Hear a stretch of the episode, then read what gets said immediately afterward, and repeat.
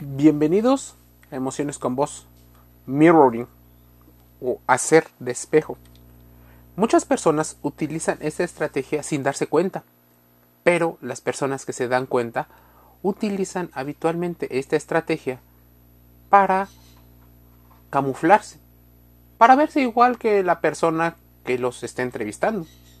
Es muy común en una cita, en una reunión de negocios, en una entrevista se usa el mirroring. Incluso, a grandes rasgos, en la programación neurolingüística, en el PNL, suele ser una de las estrategias para crear cierta empatía y conexión con la otra persona. Las personas tendemos a confiar en lo que nos parece similar, familiar y se parece a nosotros.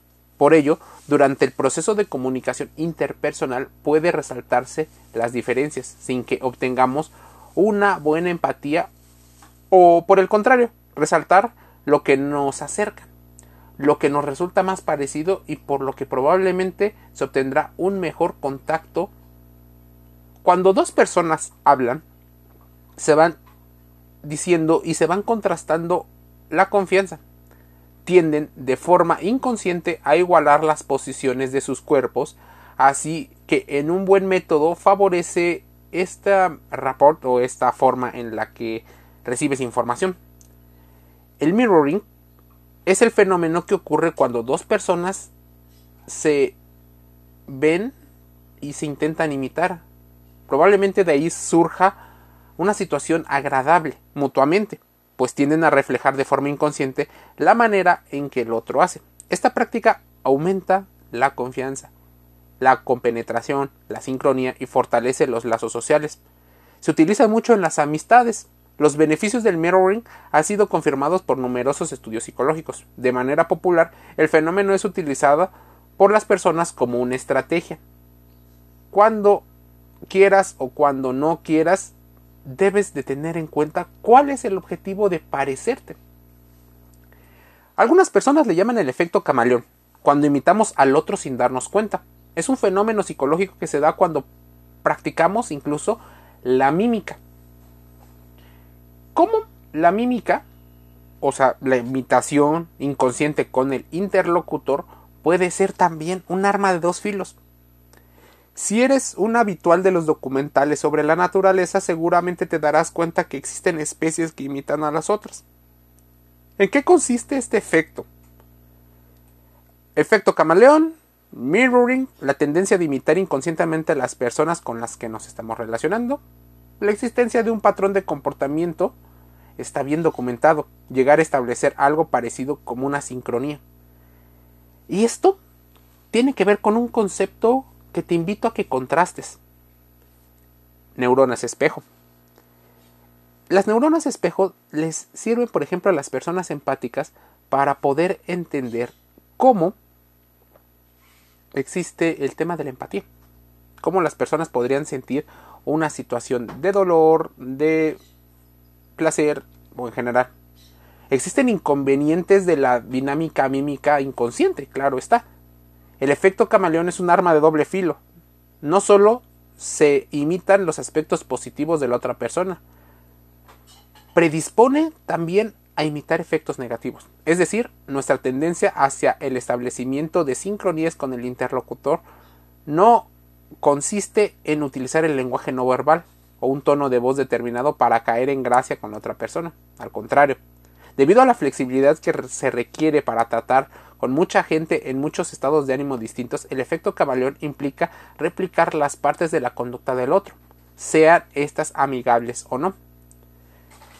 Existe una situación que están documentadas. Las preguntas eran grabadas y están formuladas en un tono de voz negativo. Previamente estas grabaciones habían sido evaluadas según escalas. El entusiasmo, el aburrimiento, el positivo negativo, el frío cálido, y a lo largo de las entrevistas que se hacen en los documentales, se confirma que los candidatos y candidatas tendrían que imitar el tono de voz de las grabaciones, aunque ninguna se dio cuenta o se dio cuenta de ello. A ver, existe una aplicación en el marketing. Existe características que han surgido de la evolución biológica. los interlocutores pueden ser influenciados o manipulados para convencerlos mediante la creación de un estado de sintonía mutua, que puede ser falsa. Entonces, el mirroring lo puede hacer una persona con tendencia, con rasgos psicopáticos, narcisistas o con problemas y trastornos de la personalidad. Esto puede ocurrir incluso un padre, una madre, un sacerdote o personas lo pueden hacer. De hecho, una madre o un padre que es narcisista usa al niño o a la niña como receptáculo de las proyecciones sobre la vida y sobre el mismo. ¿Cómo ocurre esto? Un padre y una madre que tienden a ser narcisistas esperan que su hijo sea el reflejo de él o de ella. Le cuide en lugar de hacerlo él. O sea, el padre, madre, tienen que cuidarlo y parece lo contrario. Una madre narcisista, un padre narcisista, por ejemplo, hacen propenso que se ignoren las demandas emocionales de la hija. Incluso podrían pensarle que se les mira, se les habla y sientan exactamente igual como la madre o el padre. Por ejemplo, podrían ser autoritarios y entonces el niño empieza a tener esta situación de espejearse con alguien que es negativo en un entorno social. Las personas narcisistas están dañadas en en su autoimagen, entendida por cómo uno se ve a sí mismo. Dañado esta imagen, el niño tiende a la personalidad narcisista, desarrollando la idea inconsciente de que la única manera que puede sobrevivir es absorber situaciones del entorno, en un interés propio para el bien de su autoimagen. Es como si se estuvieran protegiendo al principio y después se vuelven de víctimas en verdugos. Así, el mirroring empieza a ser utilizado. El niño sacrificará su yo verdadero para salvar el ego desmedido de su padre o de su madre. Un ejemplo sería el de un niño que requiere explicar algo que ha aprendido y en lugar de escucharle, retroalimentarle e incluso reforzarle cuando está bien, el ego de los padres no le permitirá reconocer que no sabía lo que le estaba contando al niño. Le dirán tal vez que esté equivocado y le explican algo que se inventan sobre la marcha para que su autoimagen no se vea dañado. Es como si no hubiera vulnerabilidad, como si hubiera una especie de, de perfeccionamiento, aunque esto afecta a la larga y se empieza a introyectar, se empieza a interiorizar de una forma en la que después ya no nos damos cuenta de las cosas. Eso puede ser que estemos viendo la autoimagen de una dinámica que es el niño tonto y el padre listo.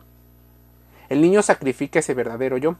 Existen consecuencias positivas y negativas del mirroring por eso es importante que racionalices un poco este fenómeno, porque podrías estarlo viviendo, pudiste haberlo vivido, o tal vez cuando estés en las consecuencias negativas de ello, podrías detenerlo. Los niños particularmente sensibles recogerán estas necesidades del padre o madre llevándolas como si fueran propias. Así el niño se convertirá en un defensor de la dinámica tóxica y perjudicial para él incluso para la familia. Muchos de los supervivientes llegan a la vida adulta sufriendo muchas crisis a causa de la distorsión de la realidad que siguen viviendo y que han perpetuado inconscientemente. Generalmente una de estas crisis se convierte en un eh, wake up call que para muchos hace que se lo replanten todo, acudan a terapia y ahí entiendan que fue el padre o la madre el que probablemente los obligó a renunciar a su verdadero yo para atender las necesidades o sus necesidades emocionales. Esto es sumamente peligroso.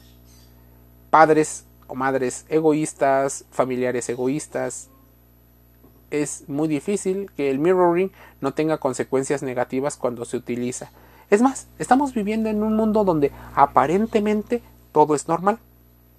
Por eso te invito a que contrastes toda la información aquí dicha y te suscribas gratis a los podcasts en Spotify, Google Podcast, Apple Podcast, Anchor FM. Te envío un saludo.